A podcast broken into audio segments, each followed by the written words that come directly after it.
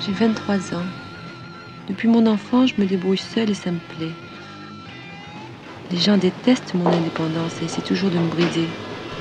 Ils disent de moi que je suis paresseuse, sauvage. Compte paysan C'est toi, hein a tiré sur nous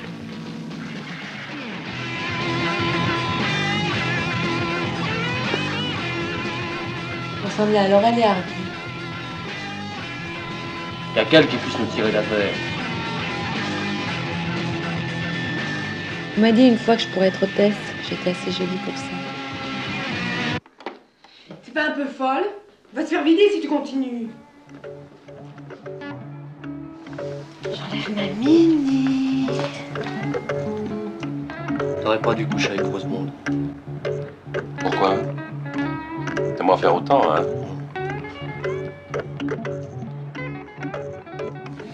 Je vous donne mon numéro de téléphone, vous me donnez le vôtre. Je vous donne mon numéro de téléphone ou vous me donnez le vôtre. Samedi 25 janvier 2020, la librairie Ombre Blanche recevait en partenariat avec la Cinémathèque de Toulouse la comédienne Bulogier et la journaliste Anne Diatkin autour de la parution de l'ouvrage J'ai oublié aux éditions du Seuil dans une conversation avec Christian Torel. Ah ben, on peut dire qu'on vous attend, hein, j'ai l'impression. Je suis très impressionnée, il faut dire. on vous attend, Mais on je ne sais attend. pas si c'est moi qu'on attend ou si c'est vous qu'on attend. Non, non, ne, ne me faites pas du cabotinage ou ne me forcez pas à cabotiner moi-même, parce que je suis moi aussi très impressionné, intimidé. Anne Diatkin. intimidé. Alors Non, c'est je Anne, oui, c'est ça. moi, non. Avant que j'oublie, donc nous sommes, euh, nous sommes trois et vous, êtes- venus à deux parce que ce livre est un livre euh, écrit à deux. Donc je vais d'abord euh, présenter Anne Diatkin qui a écrit ce livre avec vous. Anne Diatkin qui est journaliste à Libération et qui écrit aussi dans des magazines et qui s'intéresse particulièrement, notamment pour Libération, à la vie du théâtre et au, et au théâtre, et puis aussi au, au cinéma et peut-être à la vie en général. Et d'ailleurs, ce livre en est, en est une preuve. Vous vouliez dire un mot? Oh non, c'est- une Très très, bien. bonne présentation. Et bon, et vous, euh, Bulogier, ben, on ne vous présente pas. euh, je crois qu'ici, tout le monde, euh, cette présence nombreuse montre combien vous êtes aimé, attendu, et, et je crois pour que des bonnes raisons. On est en tout cas très très heureux et très fiers avec la Cinémathèque de Toulouse de pouvoir vous, vous accueillir aujourd'hui. À l'annonce de la, de la publication de ce livre, j'ai oublié, c'était un peu avant l'été dernier, donc en été 19, euh, j'ai tout de suite euh, appelé les amis de la Cinémathèque pour leur faire part de cette publication et de l'idée peut-être de vous inviter conjointement, bah, parce que euh, vous êtes quelqu'un qui compte à la fois pour la librairie, pour moi personnellement, je vous l'ai dit hier, euh, très fortement, et, et- évidemment les cinéastes avec lesquels vous avez travaillé, et puis que vous comptez aussi beaucoup pour la Cinémathèque et le cinéma que vous avez euh, défendu, euh, dans- auquel vous avez contribué, ce cinéma français auquel vous avez contribué dans les années 70, 80, 90 et, bon, et, et après, et le cinéma que nous défendons. Alors, on ne va pas revenir sur ce propos, actrice de cinémathèque. euh, Ah oui, Non, n'y revenons pas. Oh non. Euh, en tout cas, Franck Lubé, qui programme la cinémathèque avec tant de talent, vous a eu au, au téléphone, euh, après que nous soyons mis d'accord sur les dates d'aujourd'hui, et, vous avez euh, accepté et, collaboré avec lui pour cette programmation. Hier, euh, vous êtes venu présenter La Vallée de Barbet Schroeder, La Salamandre d'Alain Tanner, et tout à l'heure, nous aurons un autre film de Barbet Schroeder, Maîtresse, film plus peut-être plus singulier, peut-être un peu pas si bien accueilli à l'é- à l'époque, écrivez-vous.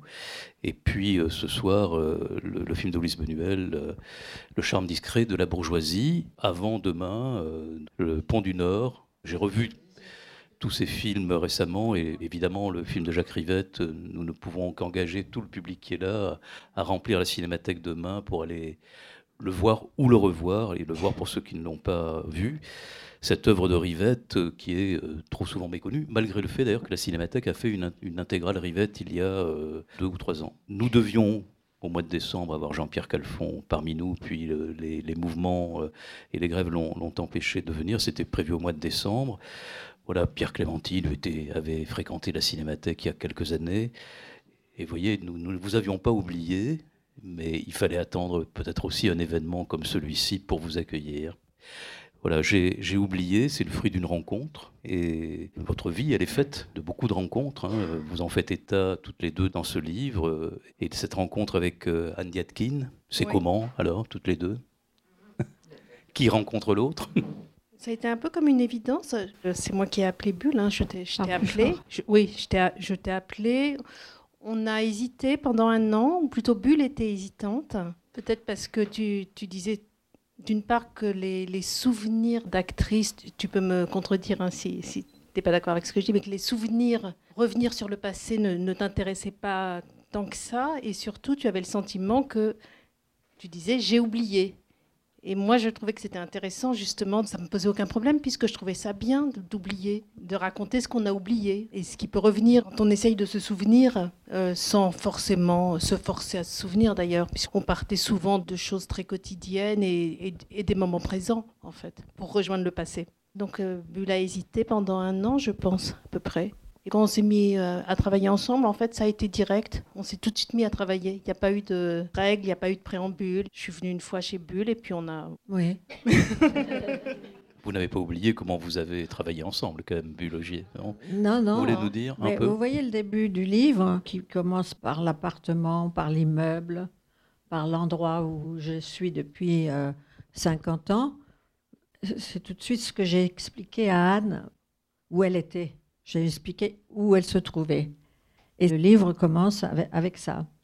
Donc ça a été une évidence. Je dit, voilà, tu vois, vous voyez, je suis là euh, depuis euh, tellement longtemps. Enfin, c'était comme ça, c'était comme ça, c'était comme ça, ça a changé, c'est comme ça, c'est comme ça. Et c'est dans le livre dès le début. L'entrée en matière n'a pas été travaillée, elle a été d'emblée. Si quelqu'un vous avait proposé d'écrire des mémoires, qu'est-ce que vous auriez dit, fait? Euh, euh, j'aurais pas fait. Vous l'auriez pas fait Non. D'accord. Non, non. Je crois que c'est parce que euh, d'abord je connaissais ce que racontait Anne sur les personnes qu'elle rencontrait, sur les portraits qu'elle faisait, sur euh, euh, les pièces qu'elle voyait, ou les spectacles, ou le- les films, enfin, ou je ne sais pas. Enfin, j'avais lu plusieurs choses qui me plaisaient beaucoup. Puis on avait déjà fait un, un article ensemble pour la- le dos de Libération. Et je trouvais que ce qu'elle avait chopé chez moi, c'était moi, mais c'était aussi sa fantaisie. Et j'aimais cette fantaisie qui rejoignait la mienne. Voilà. Comme ça. Donc c'est ni mémoire, ni euh, anti-mémoire, ni tout à fait littérature, ni tout à fait euh, essai. Pourtant, bon, vous avez une médicis de l'essai, et c'est formidable parce que ça a mis en- encore plus le livre en, en lumière. Et on trouve cette citation de Malraux quand justement il ne veut pas écrire ses mémoires et qu'il écrit des anti-mémoires. Il dit euh, Pourquoi me souvenir? Pourquoi me souvenir? Vous avez eu, vous, cette pensée Pourquoi me souvenir? Euh, oui, parce que j'essaye de, de vivre le moment présent avec difficulté. Et puis peut-être euh, demain, avec aussi quelques difficultés. Alors je me dis, si je dois partir dans le passé, euh, je m'en sors pas. Mais justement, on en parlait il y a quelques minutes avec euh, Anne Diatkin, euh, en évoquant un peu le moment présent. D'ailleurs, je vous, vous le dites, Anne Diatkin, dans un euh, des entretiens que vous avez donnés vous-même à, à France Culture, donc vous êtes parti sur ce principe de l'association libre. Ah, je ne crois pas avoir utilisé ce terme. C'est en tout cas Ouais. c'est ce qui est dit dans un entretien. Ouais, mais bon, et, et c'est vrai qu'on sent aussi ce principe-là. Donc il y a un principe de grande liberté. Et cette liberté, on y sent effectivement ce temps présent. C'est-à-dire ce que vous affirmez de Bulogier aussi. Bulogier, elle est dans le présent. Oui, c'est ça. Voilà. Là, je suis tout à fait d'accord. Bulle, elle est, tu es absolument dans le présent. Oui, oui. Tu vois des la- spectacles, tu vois des films, tu vois plein de choses Pas assez, mais enfin bon, tout le temps. j'essaye. Tu es la personne qui voit le plus de choses que je connais. Ah bon? Ben, C'est gentil de me dire ça. Ça me donne du courage pour continuer.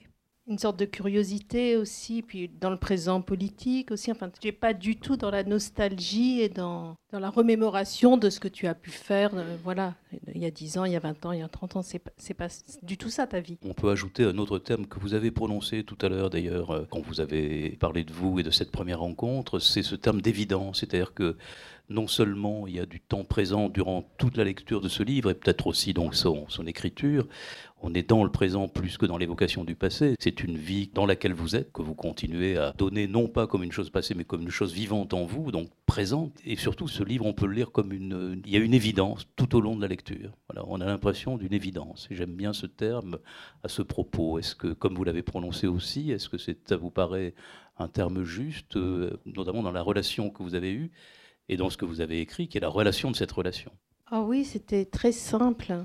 Par exemple, on ne s'est pas donné de règles, on était d'accord, euh, on n'avait pas tellement à les formuler, même s'il y en avait, même s'il y avait quelques règles sous-jacentes. C'était très peu de règles, hein, mais c'était en fait qu'on n'embarquait jamais autrui dans notre affaire. On disait jamais de choses que quelqu'un d'autre pouvait prendre mal. Ça peut sembler normal, hein, mais souvent quand on écrit des mémoires, forcément on entraîne les autres et forcément on entraîne des gens qui n'ont pas forcément envie d'être dans un livre, par exemple. Et là, on a fait attention. Euh, à ça. Je ne sais pas si je suis très claire, peut-être que c'est mieux que, que Bulle explique. Non, tu es très claire.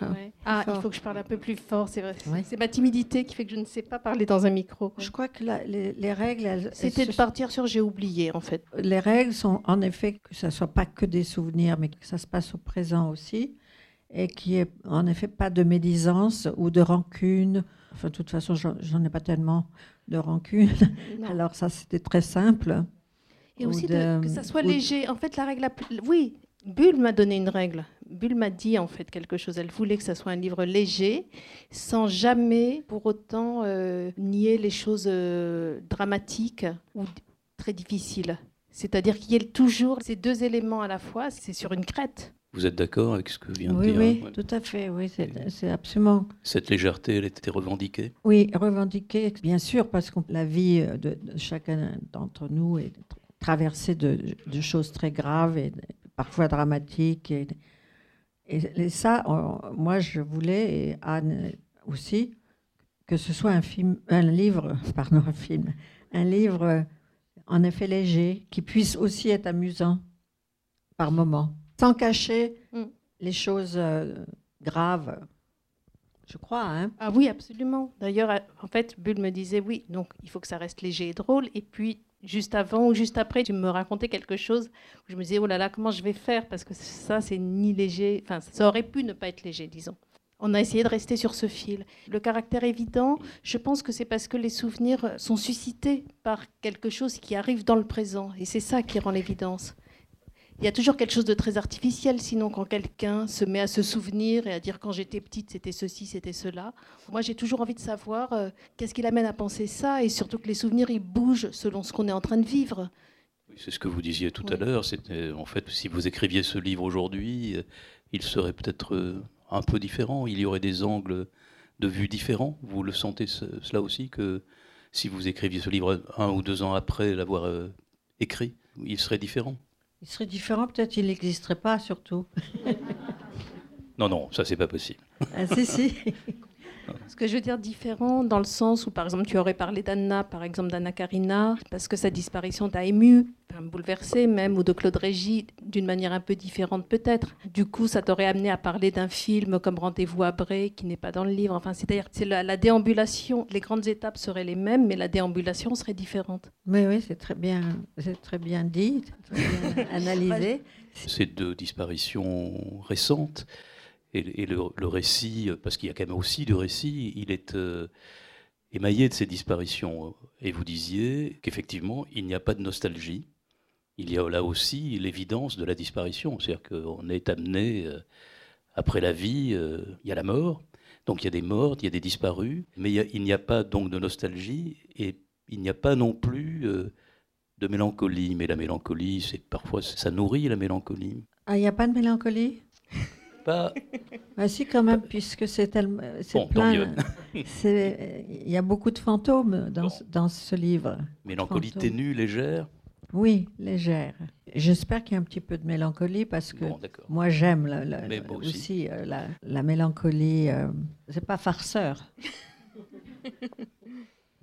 Alors il y aurait une mélancolie peut-être qui se rapprocherait, une légèreté qui se rapprocherait de celle de, finalement, à la fin de la lecture, je me suis dit, si Rivette avait écrit, est-ce qu'il n'aurait pas écrit comme cela? C'est-à-dire, est-ce que cette légèreté et cette mélancolie légère qui préside à l'écriture, et pour le coup qu'on ressent à la lecture de ce livre, est-ce que ce n'est pas ça qui est à l'œuvre dans le cinéma de Rivette? Quelque chose de léger, qu'on construit presque miraculeusement, et qui provoque un émerveillement chez le spectateur, parce qu'on ne sait pas, ni dans la lecture de votre livre, ni dans son cinéma, comment finalement tout ça tient.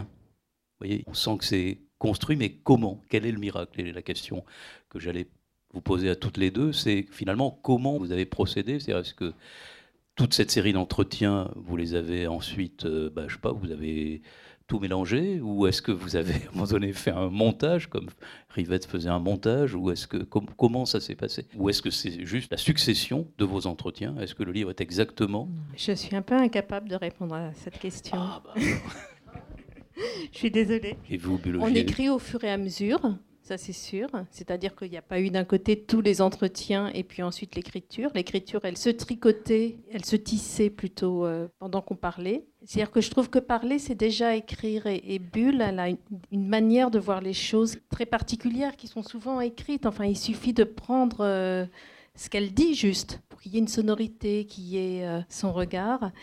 Mais c'était pas ça votre question. La construction, elle est venue toute seule. Franchement, elle est venue de la même façon on a discuté, c'est-à-dire que les entretiens n'étaient pas très préparés, je dois dire. Et la construction euh, s'est faite un peu d'elle-même comme on fait un puzzle. On se dit pas, tiens, je vais préparer cette, pièce pour la mettre dans cet endroit-là. Il se trouve que ça se... Ça finit par dessiner quelque chose et ça existe. Bulle, Augier, vous avez dit tourner avec Rivette, c'est résoudre un rébus. Écrire ce livre, c'était aussi résoudre un rébus Non, je ne l'ai pas senti comme ça. C'était presque organique, je dirais. Anne venait, chez moi où on se voyait au café.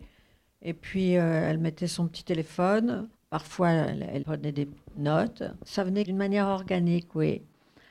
Pas comme un rébus, pas comme Rivette. Rivette, c'était beaucoup plus euh, mental et, et, certainement plus savant que nous. Oui. je, je, suis désolée. Non, tout va bien. Hein tout, va bien, Bulle. Probablement que si Rivette m'a prise comme actrice euh, assez souvent, c'est qu'il y avait des choses qui se rejoignaient dans ma façon de me poser ou d'être, ou de me comporter ou de parler. Ou... Il y a des choses dans le livre qui ne sont pas essentielles à ma vie, voyez, mais elles sont arrivées comme ça, justement parce que je parlais avec Anne. D'un seul coup, les souvenirs ont ressurgi, si vous voulez grâce à la présence d'Anne, où elle était extrêmement discrète, pas du tout euh, entreprenante ou directive ou quelque chose comme ça. Et c'est ça qui a fait qu'il y a une chimie qui s'est passée entre nous, euh, sans se le dire, je pense, et sans bien y réfléchir. Peut-être que Anne y a beaucoup réfléchi, mais en tout cas pas vraiment moi. Et ça a été euh, comme, oui, en effet, comme dans un film de Rivette où les choses arrivent on, les fait parce que ça doit se passer comme ça. Comme Anne n'a pas du tout euh, poussé ni été euh, directive dans sa façon de se poser euh, sur un siège ou prendre son carnet ou de prendre son téléphone pour enregistrer. Parfois, il y avait des blancs, mais ces blancs ont été comblés, comme en effet, par exemple, dans Out One de Rivette, où il y a des blancs. C'est un film qui dure 12 heures, vous me direz. 4h30 pour la version courte. Oui, mais il n'aime pas la version courte. 12 heures, vous avez dit, pardon Oui, 12 heures. Ou 13 heures, je ne sais plus. 13 heures. 13 heures, oui. 13 heures. Mais c'est comme la recherche du temps perdu, hein, Out. Hein. Je ne sais pas si je m'explique bien, parce que tout le monde n'a pas vu les films de Rivette, ici, j'imagine, dans la société présente, là, immense d'ailleurs, plus qu'au cinéma. Hein. compléter, est-ce que je peux vous demander, euh, puisqu'il est question de, temps, quand vous posiez, euh, Anne Diatkin disait, euh, on tricotait, quand vous posiez le tricot le soir ou le matin, j'en sais rien, vous sentiez comment quand vous quittiez Anne Diatkin pour la retrouver, j'en sais rien, un jour après, deux jours après, trois jours après, comment, comment ça se déposait, ces oublis et ces mémoires chez vous Ça vous mettait dans quel conditions Est-ce que beaucoup de choses vous, vous revenaient ou vous vous disiez tiens mais j'ai oublié que j'ai oublié Non. Non. Non. Quand même, j'ai lu relu. Parfois, j'ai redressé des choses qui me paraissaient un peu fausses. Euh, hein? Fausses. Fausses. Oui, on a fait quand même un travail à deux aussi. Ah bah oui, totalement. J'ai quand même beaucoup travaillé là-bas oui. à Lausanne. Absolument. Oui. Alors, euh, je ne sais plus ce que c'était la question. Comment on se sentait après Écoutez, je me disais, pourvu que Anne a pris trois métros, deux autobus, ou je ne sais pas combien de, talons hauts dans tout Paris, parce qu'on habite assez loin l'une de l'autre, pourvu qu'elle ne soit pas venue pour rien, qu'elle ait entendu quelque chose, ou que j'ai parlé, ou que j'ai dit quelque chose, peut-être j'ai rien dit du tout. Voilà, c'est comme dans euh, l'improvisation avec Rivette. Est-ce que ça s'est passé? Est-ce que j'ai manifesté quelque chose euh, dans ce plan, ou rien du tout? Puisque c'était pas complètement écrit. C'est un peu comme ça. À un moment donné, Bulle m'a dit une phrase de Duras qui est dans le livre, qui est il n'y a rien de plus intéressant que les choses qui n'ont aucun intérêt. Et c'est vrai que moi, je scrutais, en fait, j'étais très attentive aux détails qui peuvent paraître inintéressants et qui, moi, m'aident beaucoup, en fait, pour écrire. Effectivement, c'est difficile de savoir d'avance ce qu'on va utiliser. J'étais tout le temps heureuse, en fait. C'est jamais arrivé que je m'agace parce qu'il y avait une rencontre inutile. C'était pas possible, en fait tout était bien. Parfois, je disais à Bull, bon, on n'a peut-être pas assez parlé. Je me rends compte que c'est trop euh, succinct sur Nanterre. La pièce de Bondy, la première que tu as fait. Terre étrangère. Terre étrangère. et donc, euh, Bull recommençait à m'expliquer, la mise en scène, me la décrire et tout ça. Parce que pour le théâtre, c'est difficile de parler du théâtre. C'est des pièces que moi, je n'ai pas forcément vues. Et donc, du coup, je dépendais vraiment euh, que Bull me, me, décrive des choses que je ne savais pas. Quoi. Oui, parce qu'on Et souvent, pas ça partait. et justement, Bull partait de détails. Il me disait oui, il y a eu les coquetiers, il y a eu des œufs à la coque qui ont débloqué le personnage. Donc, c'est souvent, les choses partent souvent de détails, avec euh, des questions sur le processus de comment est-ce qu'un personnage venait aussi. Au théâtre Oui, oui au théâtre. Ou au, cinéma d'ailleurs. Oui, oui, comment tu faisais arriver un personnage. Il y avait beaucoup de questions là-dessus. Et vous avez répondu tout le temps Ben ouais, toujours. Hein. Et puis de toute manière, si c'était oublié, c'était oublié.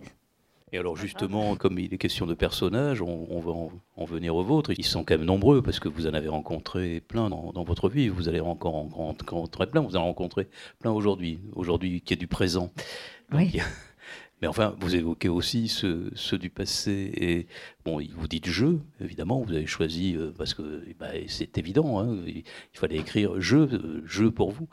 Et puis il y, a ce jeu qui euh, va croiser des personnages qui sont beaucoup d'acteurs, des metteurs en scène, des cinéastes, quelques autres, beaucoup d'acteurs. Donc il y a beaucoup d'acteurs sur la scène de J'ai oublié. Ah bon? Ah bah oui, il y a beaucoup d'acteurs, mais c'est quand même non, il me semble pas qu'il y ait beaucoup d'acteurs. Oui, oui, oui. Gérard Depardieu et Michel Piccoli. Non, mais je veux dire, il y a des acteurs, il y a, du il y a des gens de théâtre, des gens de. Oui. Il y a aussi des intellectuels, mais enfin, je veux dire, ils sont presque tous, quels qu'ils soient cinéastes. Voilà, c'est une bande, c'est un groupe, c'est une. Vous êtes leur, aussi un peu leur voix d'une certaine façon. Enfin, Anne y tenait, elle a fait cette proposition. C'est pas moi qui l'ai fait parce que je n'ai pas pensé de ne pas faire, parce que je ne connais pas bien les, les biographies d'acteurs et d'actrices, du name dropping, ce qu'on appelle maintenant. De ne pas faire une succession de noms de gens que j'ai rencontrés ici, là, à New York, à Los Angeles, euh, en Europe, à Berlin, ou j'étais à Amsterdam. Anne, elle tenait absolument à ce qu'il n'y ait pas ce genre de... Non, mais il y a le groupe, il y a, ah ben, votre famille. Quoi, oui c'est ça. Alors évidemment, c'est parfois des gens qui sont connus, en tout cas dans le monde du, cinéma et du théâtre, peut-être pas du grand, grand public, ça se trouve comme ça. C'est pas un refus, hein, c'est juste que ça se trouve comme ça. On va pas dire que Werner Schroeter euh, soit quelqu'un que tout le monde connaît, par exemple. Mais c'est un grand metteur en scène, un grand poète, euh, quelqu'un de magnifique, euh, allemand, qui est évoqué dans le livre plusieurs fois. Par exemple, tout d'un coup, à cause de cet appartement, je, me souviens qu'il y a Hervé Guibert. Alors bon, là, les gens le connaissent un peu quand même. Encore que c'est pas sûr parce qu'on est en 2020 maintenant. On l'oublie un peu en ce moment, malheureusement, c'est vrai. On oublie un peu de lire Guibert en ce moment. Oui, mais il va revenir. J'espère. il va revenir. Non, c'est vrai qu'il y a beaucoup de gens qui ont disparu dans ce livre mais c'est pas mélancolique, c'est pas triste. Au contraire, c'est toujours sous un angle, grâce à, Anne, sous un angle, grâce à, à, nous deux, oui, enfin, à notre rencontre, sous un angle ludique. C'est-à-dire qu'effectivement, les gens apparaissent, mais à condition de faire quelque chose. Ils apparaissent pas comme des noms, ils apparaissent dans la vie de bulle. Enfin, ils sont présentés dans le livre parce qu'ils sont en train de d'agir. Ils ne sont pas décoratifs. Je disais acteur parce que, bon, évidemment, il y a la lumière du cinéma dans votre livre, mais il me semble que presque plus il y a la lumière du théâtre. Et il y a des, gens du théâtre qui semblent que vous mettez euh, en lumière euh, vraiment avec beaucoup d'attention et, beaucoup d'admiration. Alors il y a d'abord il y a Madeleine Renaud, euh, mais il y a aussi Patrice Chéreau et, Luc Bondy. Toute la fin du livre et les pages finales, par celles que vous consacrez à Olivera et quelques autres, on, sent un, très puissant amour du théâtre.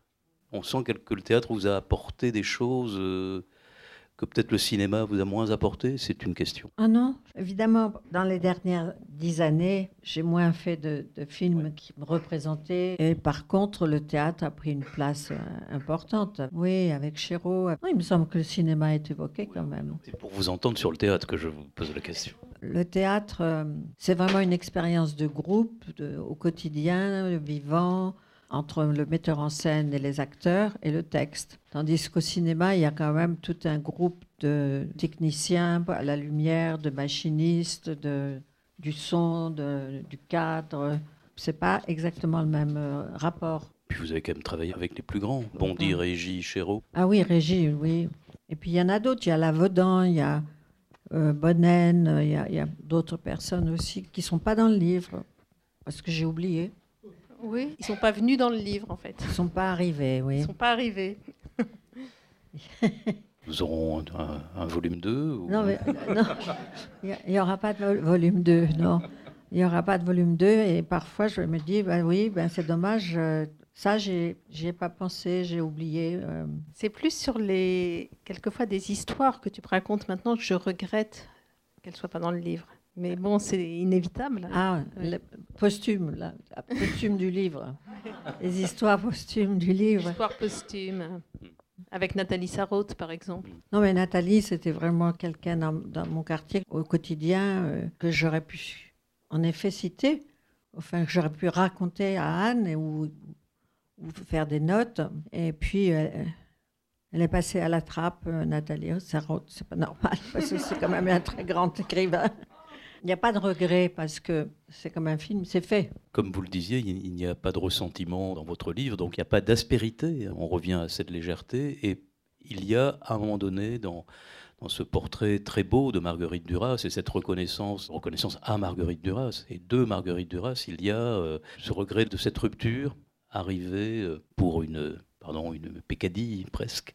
Oui. C'est aussi une lumière pour vous, Duras. Bien sûr, pas seulement pour moi, mais oui, au quotidien, oui, pendant des années, absolument. Marguerite, elle était là. Et moi, je ne me souviens pas, euh, j'ai oublié, mais j'ai rencontré euh, Jérôme Beaujour qui avait fait avec son fils un, film sur le tournage de film de Marguerite. C'était Agatha, je crois. Agatha, oui. Paraît-il disait toujours ma petite bulle chérie, ma petite chérie, ma, belle petite chérie. Enfin, vous voyez, c'était vraiment quelque chose de tellement tendre et tellement merveilleux que j'en oubliais euh, le grand écrivain pour avoir seulement l'affection et la tendresse et puis euh, l'amusement qu'on pouvait avoir aussi ensemble.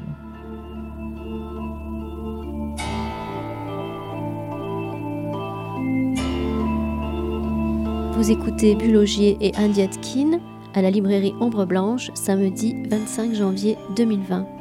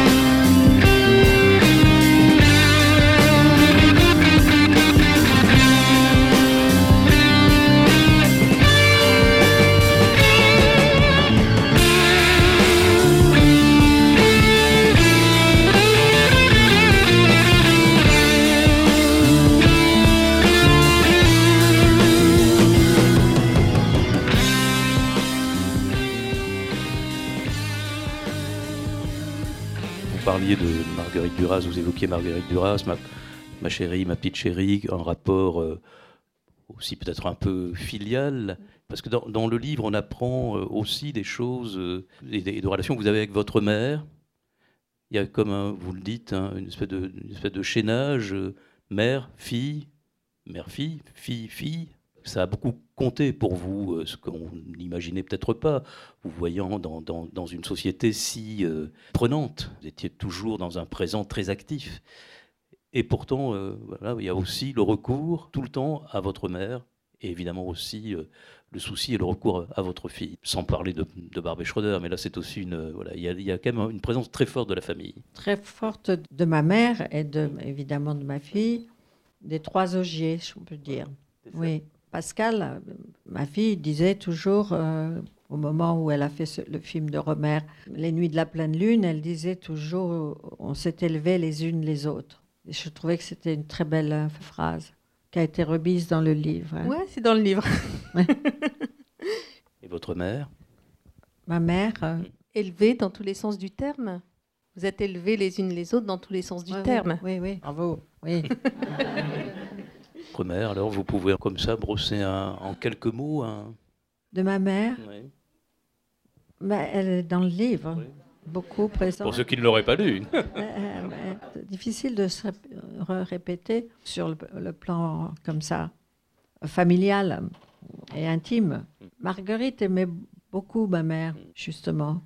C'est une vue de côté, c'est très bien. Donc Marguerite aimait beaucoup votre mère. Et, elle, vous, mère et elle était- vous aimait beaucoup aussi. Elle était peintre, alors évidemment, vous m'avez amené à la fondation euh, Bamberg. ben, voilà, et j'ai j'ai vu beaucoup de, de, de peintres là que, dont ma mère me parlait beaucoup, euh, particulièrement Bonnard. J'ai vu des, tableaux de Clouet, ma mère parlait toujours de Clouet, je ne savais pas qui c'était. Elle était excentrique aussi, pour une euh, famille euh, plutôt bourgeoise. Elle était assez libre quand même, femme qui a divorcé en 1939. euh, c'est pas si facile dans une famille catholique bourgeoise, mais enfin, je sais pas, je sais pas si c'est le moment de parler de ça. Si. Non, c'est très, très bien. La vue de côté par Marguerite Duras, elle est parfaitement bien. Ah bon? Anne, vous avez, euh, vous avez senti cela? Comment, vous Cette question de la relation à la- à l'intimité, justement Je me souviens de- effectivement de, de, de peintures en fait euh, chez Bulle qui sont signées de, de la mère de Bulle.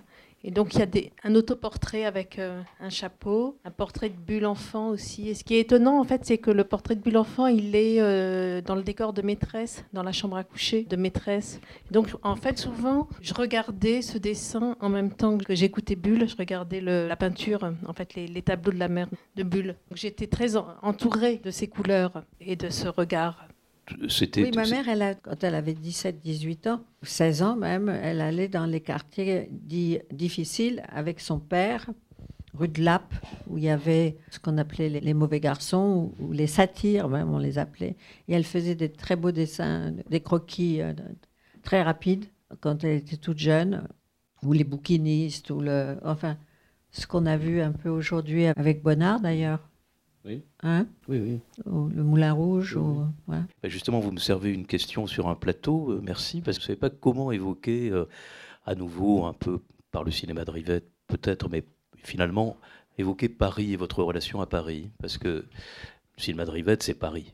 Oui. C'est- Voilà, c'est tout Paris. Et c'est formidablement Paris. Pour moi, ça évoque aussi la façon dont Guy Debord, par exemple, euh, euh, parlait de dérives, hein, euh, dérives dans Paris. Dans les bouquins situationnistes, il y avait aussi des plans de Paris, des vues, des vues aériennes de Paris. Il y a, il y a une, une présence très forte de Paris dans les films de Rivette et dans votre livre. Et pourtant, finalement, euh, cette présence, on la sent juste comme une atmosphère. Vous avez un très fort rapport à Paris. Pour vous, c'est Très fort. Oui, parce que je suis née à Paris, donc j'ai été élevée à Paris et puis j'ai pu, voir euh, pour toutes ces dizaines d'années l'évolution et puis euh, je m'échappais avec mes copines de classe, on allait dans des quartiers qui n'étaient pas raisonnables, à Barbès, euh, parce qu'il y avait des tissus qui n'étaient pas chers et vous pouvez faire faire par la couturière une robe d'été. Et on s'échappait du contrôle familial pour aller dans des quartiers qui n'étaient pas hum, forcément une des très très jeunes filles devait aller. C'est pas pareil maintenant. J'avoue que je vois pas où je pourrais habiter ailleurs qu'à Paris. Enfin, ça me priverait. J'ai un rapport très fort avec Paris, oui.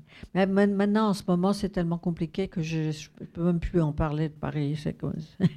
Mais souvent, vous marchez dans les films, vous arpentez, vous marchez, vous marchez dans les films de Rivette, vous marchez dans La Salamandre. Ah oui, j'ai beaucoup marché dans Paris, oui, ça c'est vrai. Mais pas tellement parce que très très vite, à la majorité, c'était 21 ans, j'ai voulu passer mon permis de conduire pour être euh, libre, avoir une voiture et être libre et pas tout le temps marcher. Vous aviez une coccinelle J'avais une coccinelle, mais avant j'avais une deux chevaux. J'en ai même eu deux. je pense à la coccinelle dans laquelle euh, la, mère de Barbet Schroeder ne voulait pas monter. Ah oui, oui, oui. Parce que c'était une voiture allemande et comme elle était allemande elle-même, elle a su ce que c'était que la Shoah, Hitler, la montée du nazisme. Euh, elle a refusé tout ce qui était allemand, y compris le, vin blanc allemand, par exemple, ou de monter dans ma voiture, qui était une coccinelle, oui. Mais c'est curieux, dans votre livre, on sent Paris, et puis il y a aussi ce rapport très fort à l'Allemagne et à la culture allemande. Vous avez eu un rapport très fort par le théâtre, par le cinéma, par les amis du cinéma, par Fassbinder, par Schröter, par les auteurs du théâtre allemand, par Boto Strauss, par Schnitzler, enfin bon, en tout cas, ou, à la langue allemande, ou à l'Allemagne. Oui. Suisse-allemand, beaucoup? Euh, oui, euh, le suisse allemand aussi. Eh oui, parce qu'il y, a Peter Rank, euh, Boto Strauss comme auteur de théâtre, auteur tout court d'ailleurs. Et puis mes allées venues entre Paris et, et, Berlin et Munich, où était Rainer Fassbinder. Oui. C'est un peu comme ça, parfois, nos rencontres. Mais écoutez, euh, nous, les, nous les prenons comme, comme, elles, comme elles viennent. On était moins impressionnés parce qu'on pouvait se taire, voilà, c'est ça. On n'avait pas d'obligation à la rentabilité. Vous n'aviez pas, de pas de témoin On n'avait pas de témoin. Est-ce que maintenant il y a un témoin qui veut témoigner ou poser une question? Ne soyez pas trop timide. Ah, ça y est. Je voudrais vous remercier simplement, je n'ai pas de questions, parce que votre film La Salamandre était un film d'une telle liberté, d'une telle audace, que je pense qu'il m'a aidé à me, construire dans ma vie de, jeune femme. je suis très émue de vous voir aujourd'hui. et, et, après, j'ai suivi votre carrière. J'ai vu vos films. J'ai eu la grande joie de vous voir jouer sur scène avec Madeleine Renaud à Paris. Et ça a été un moment aussi extraordinaire. Mais voilà, je pense que la, salamandre, euh, voilà, vous, ne m'avez jamais quitté depuis la salamandre. Merci, c'est formidable, merci. Vous intimidez tout le monde. Hein. vous avez parlé de l'ambiance euh, dans les films euh, de Paris, mais il y avait aussi de l'ambiance autre dans les films de Marguerite Duras. Oui, mais c'est surtout M. Torel qui a parlé de l'ambiance euh, dans les films de Rivette. Comment c'était quand elle vous dirigeait? Marguerite, euh, c'est-à-dire, elle disait oh, Tu vas là, euh, lève le bras pour voir, lève tes bras. Bon, ou elle fermait les yeux pour écouter le texte. Est-ce qu'elle écrivait pour vous le texte? Non. En pensant déjà à vous Non, elle a écrit pour, pour Madeleine.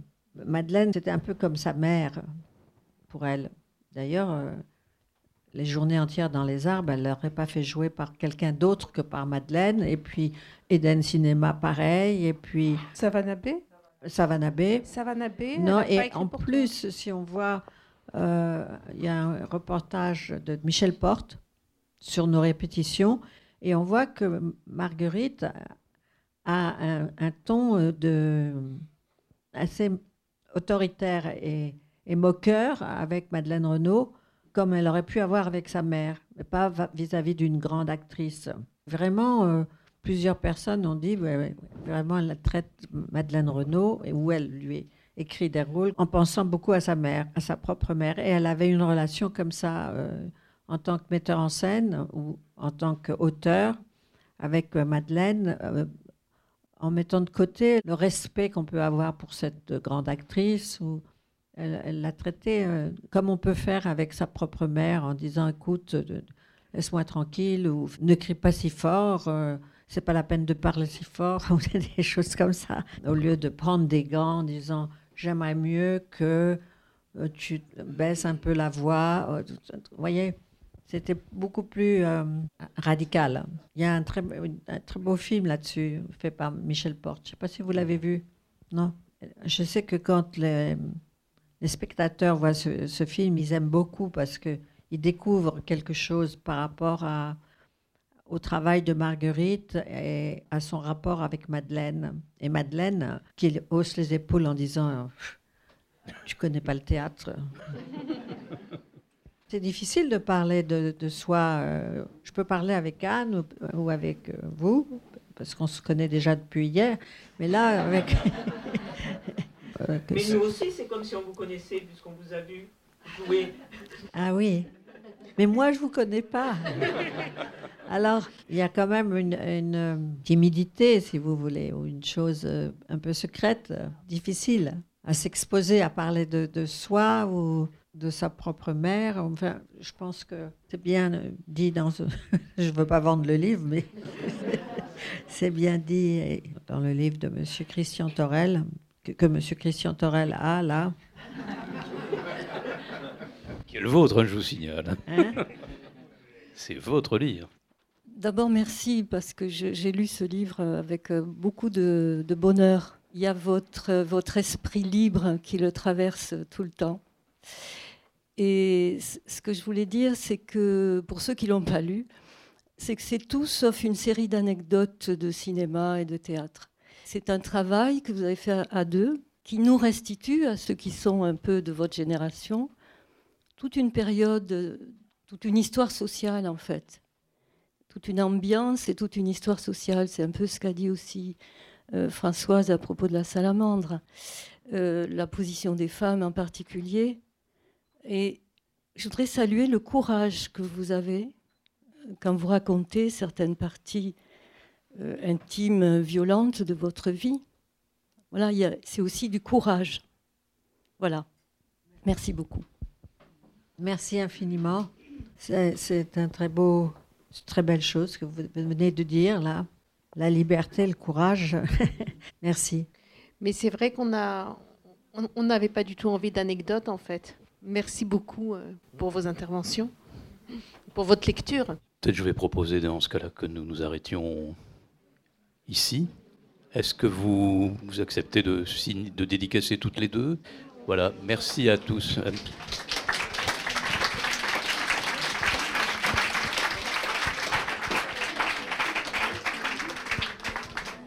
Merci, merci. Merci. Merci d'être resté aussi.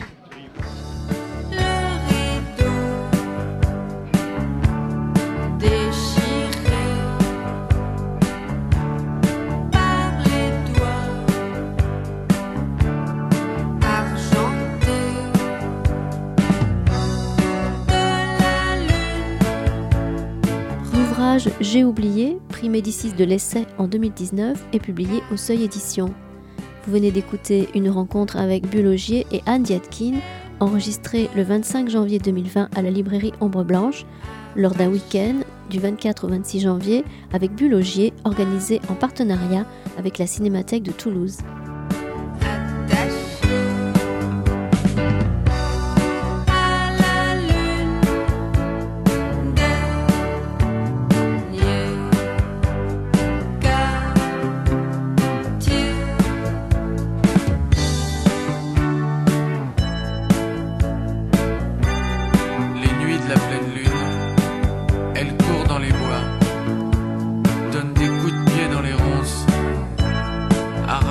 Donne des